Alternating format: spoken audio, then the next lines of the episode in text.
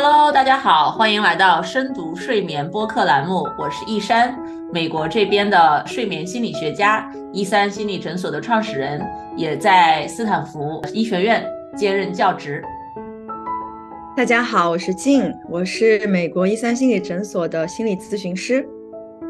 静啊，我不知道你有没有注意到哦，最近呢，我也不知道是分手季还是失眠季，反正来我们诊所，因为各种原因。处理失眠的人呢，特别的多。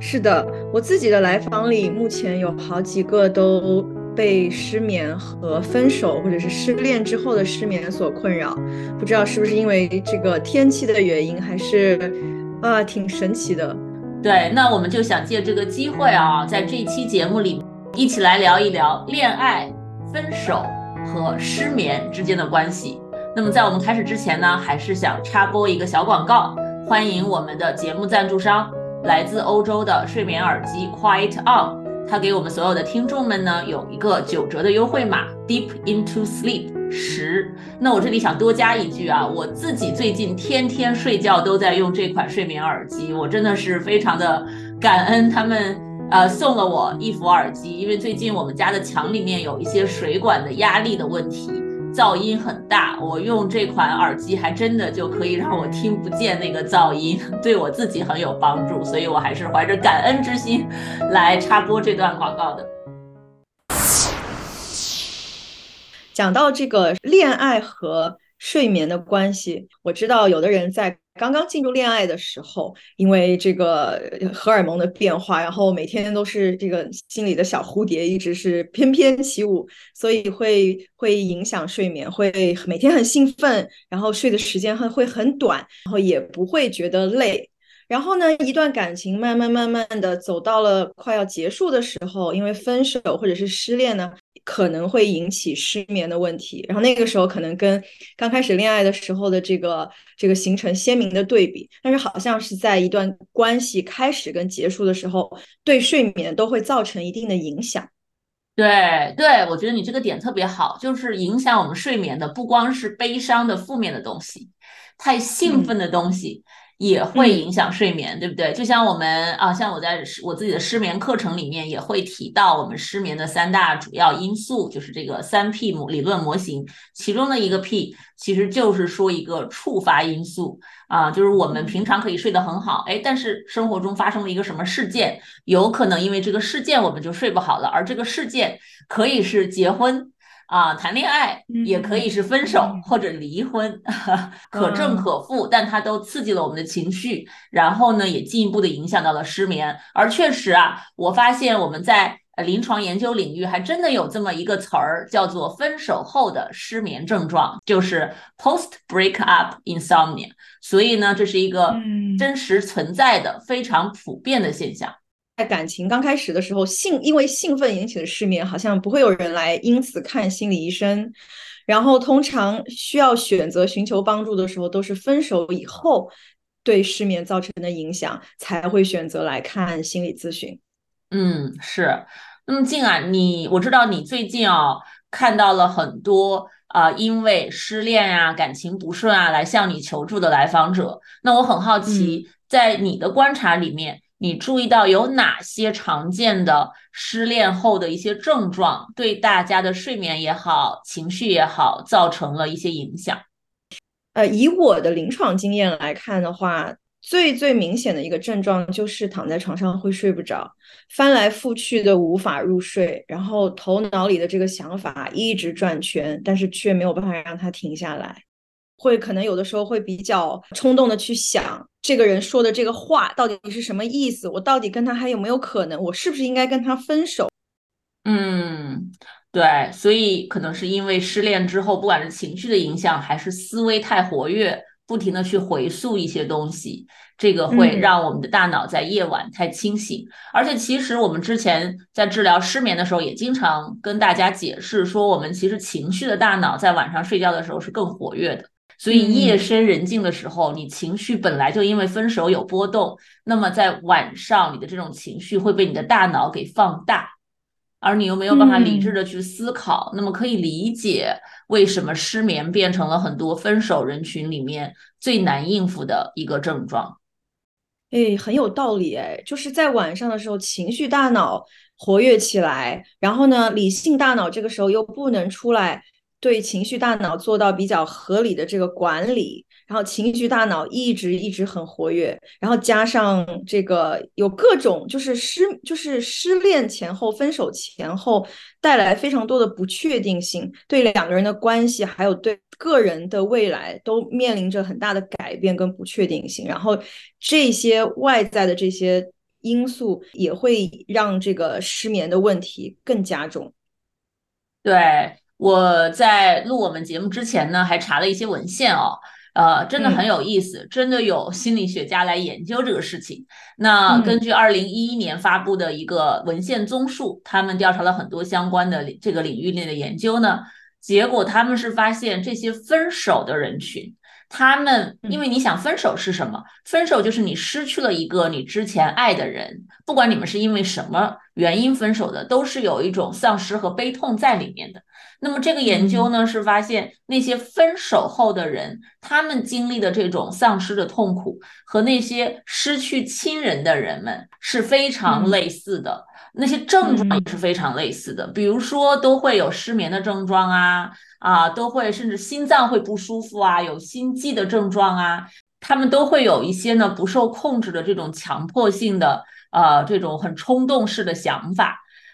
而且呢都试着去压抑这些想法和自己的情绪，所以很多这些症状都是非常类似的。我在看到这篇文献之前，我从来没有想过说哦，原来分手。失恋这件事情，它如此的复杂，不光是有心理的因素、生理的因素，这个神经方面的因素全都糅合在一起，它其实可以是人生当中非常大的一个悲痛的触发因素。通过读这些文献来，通过啊这个临床上做了这么多观察，呃，我对于分手这件事情现在。看待的会更全面一点，这其实真的是一个非常复杂的人类现象。虽然可能每个人在人生中或多或少都失恋过吧，但是他这个痛苦是非常真实存在的。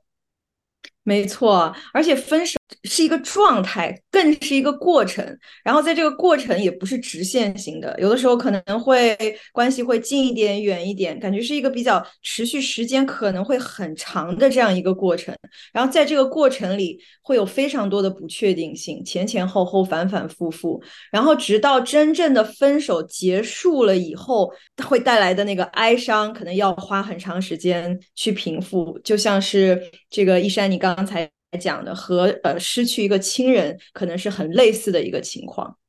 对。然后我记得李宗盛有一首歌还唱到说，这个失恋呃就像是呃失恋以后的这个呃对前任的想念还是怎么样，是呃像是好不了的咳嗽，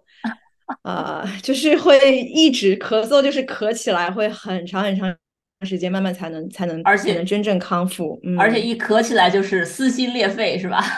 对对对，是这说的真是太形象了。不过呢，一个好消息就是哦，像美国这边的睡眠基金会呢，啊，还有很多这边的呃情感专家也好，睡眠专家也好呢，通过很多的临床观察，都说这种分手后的哀伤。和分手后的失眠呢，一般最好的良药就是时间。就像静你刚才提到的，那啊，你这个失分手后的失眠症状，一般会在几天甚至几个星期里面，慢慢的有所缓解变好。而这个分手后的这种哀伤的症状，一般也就是在分手后的头三十天是最为剧烈的，之后呢会因人而异，有的人可能会长一点，甚至进入一个长期的抑郁状态，而有的人呢可能慢慢的就好起来了，可以准备好进入啊这个下一段关系也好，或者回到自己幸福快乐的单身生活也好，啊这个就是因人而异了。嗯，那么呃既然提到这一点啊，静不知道你对于。我们的听众们有没有什么建议？如果大家还卡在刚分手的这个阶段啊，还在痛苦当中的话，有没有什么一些大家可以考虑做的，或者应该要避免去做的，帮我们更好的去应对和度过这段困难的时光呢？嗯，真的是，医生，就像你刚才讲的，这个分手的这个过程里，其实是有一些我们无奈的地方，就是需要靠时间来慢慢平复。毕竟和一个人在一起一段时间之后。会习惯那个在一起的状态，然后再从在一起的状态分开，又要去重新适应不在一起的状态。那除了时间，确实要给自己很多很多的自我关爱、自我的理解。嗯呃，主要的有几点吧，一个就是首先把注意力集中在自己身上，因为分手会带来。呃，一系列的情绪，除了有哀伤，可能还有一些对自己的愤怒，对他人的愤怒，还有其他一些无奈呀，方方面面的情绪。通常会去想到底这个这个分手是谁的错？好像如果全部错在对方，就会让我们自己觉得好过一些。但实际上，一直让自己。沉迷于这样子的想法，去判断到底谁对谁错，来找一个说法的这样一个行为，本身会加重我们失眠的症状。就是我们前面讲到的，睡觉前睡不着，然后脑子一直会去思考这些问题。那其实也许我们可以从这种比较负面的、比较无效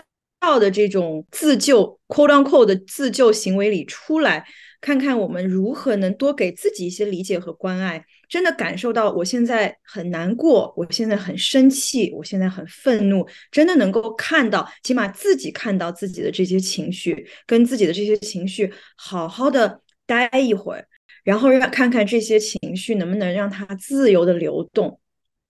这个是我很多女性可能会忘记做的一件事情，就是自我关爱。对，而且就算是在关系当中，我也会发现啊，我的很多女性朋友一谈恋爱，人就消失了，就是好像忽略了自己的社交、自己的需求，完全就跟对方绑在了一起去过小日子了。一方面这个很好，但另一方面它的隐患就是，如果这个关系没有办法走下去，一旦分手了，你心里会空落落一大块儿。因为你之前忽略了其他的社会支持，那么这个时候其实是一个很好的时机，借着分手这个契机，来慢慢的重构自己的一个社交圈，自己的一个社会支持和真正的去关注，说我到底想要什么，不想要什么，什么是让我开心的、舒适的，而不是事事都要以对方为中心。嗯，没错，这个说的太对了。当我们跟另外一个人在一起，那个圆，我们的整个的这个世界的圆，有一部分是靠另外的对方，是靠我们的 partner，呃，整合在一起的。然后当失恋了、分手了，partner 离开之后，那个圆仿佛就不完整了。这个时候我们可以做什么？是不是可以把那个不完整的圆，用自己用自己很很创造性的方式把它。变成另外的形状，在那个形状里，只是有自己和朋友、亲人的情况下，能不能就像一山说的，找到其他的方式来满足自己的需求？那么，对于那些分手以后在床上翻来覆去、睡睡不着的人，但是又不自觉的想要去看一看前任的消息，哈，我真的有很多很多分手的人都是这个样子的。那么，呃，静不知道你对他们有没有什么想说的话呢？嗯嗯，如果睡不着的时候啊，最好的办法其实就是跟自己待在一起，呃，感觉一下自己的呼吸，然后放松一下自己的肌肉。如果有条件的话，可以去听一听这些呃冥想啊、meditation 的这样一些呃 guided meditation。我们现在其实有很多这样的资源在网上，YouTube 还有一些 app 都可以找到。然后还有一个很重要的，就是一定一定要提醒自己，不要去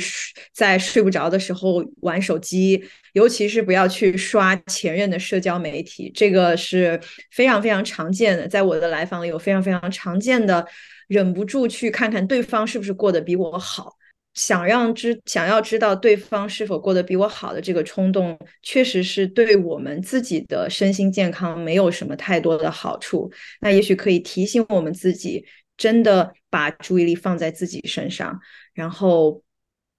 在这个分手的这段时间里，能够更多更多的去爱自己。嗯，对我还想提醒大家一句，就是不要强迫自己睡觉。对吧？你如果因为分手这件事情就是很悲伤，脑袋里面想法就是很多，不停的去啊这个走马灯似的在想之前你们相处的一些细节呀，或者分手如果不愉快啊，分手的一些细节啊什么的，那么呃允许自己睡不好，不要硬逼着自己上床睡觉。那么呃如果你睡不着，你晚上可以起来做一些刚才静说到的这样自我关怀的小活动，嗯，可能反而是更好的。就是对吧？去控制我们能控制的，去接受那些我们不能控制的。睡不着就别硬睡，这样反而给自己一些时间，你可能慢慢的就可以调整回一个相对比较健康的状态了。嗯嗯，没错没错，我们的价值不在我们的关系里，我们的价值在我们自己本身。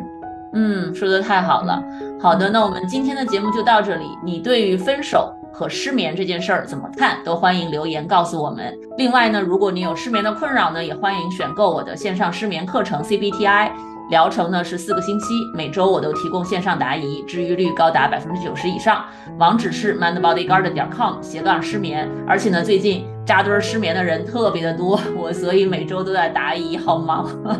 希望大家都能睡个好觉。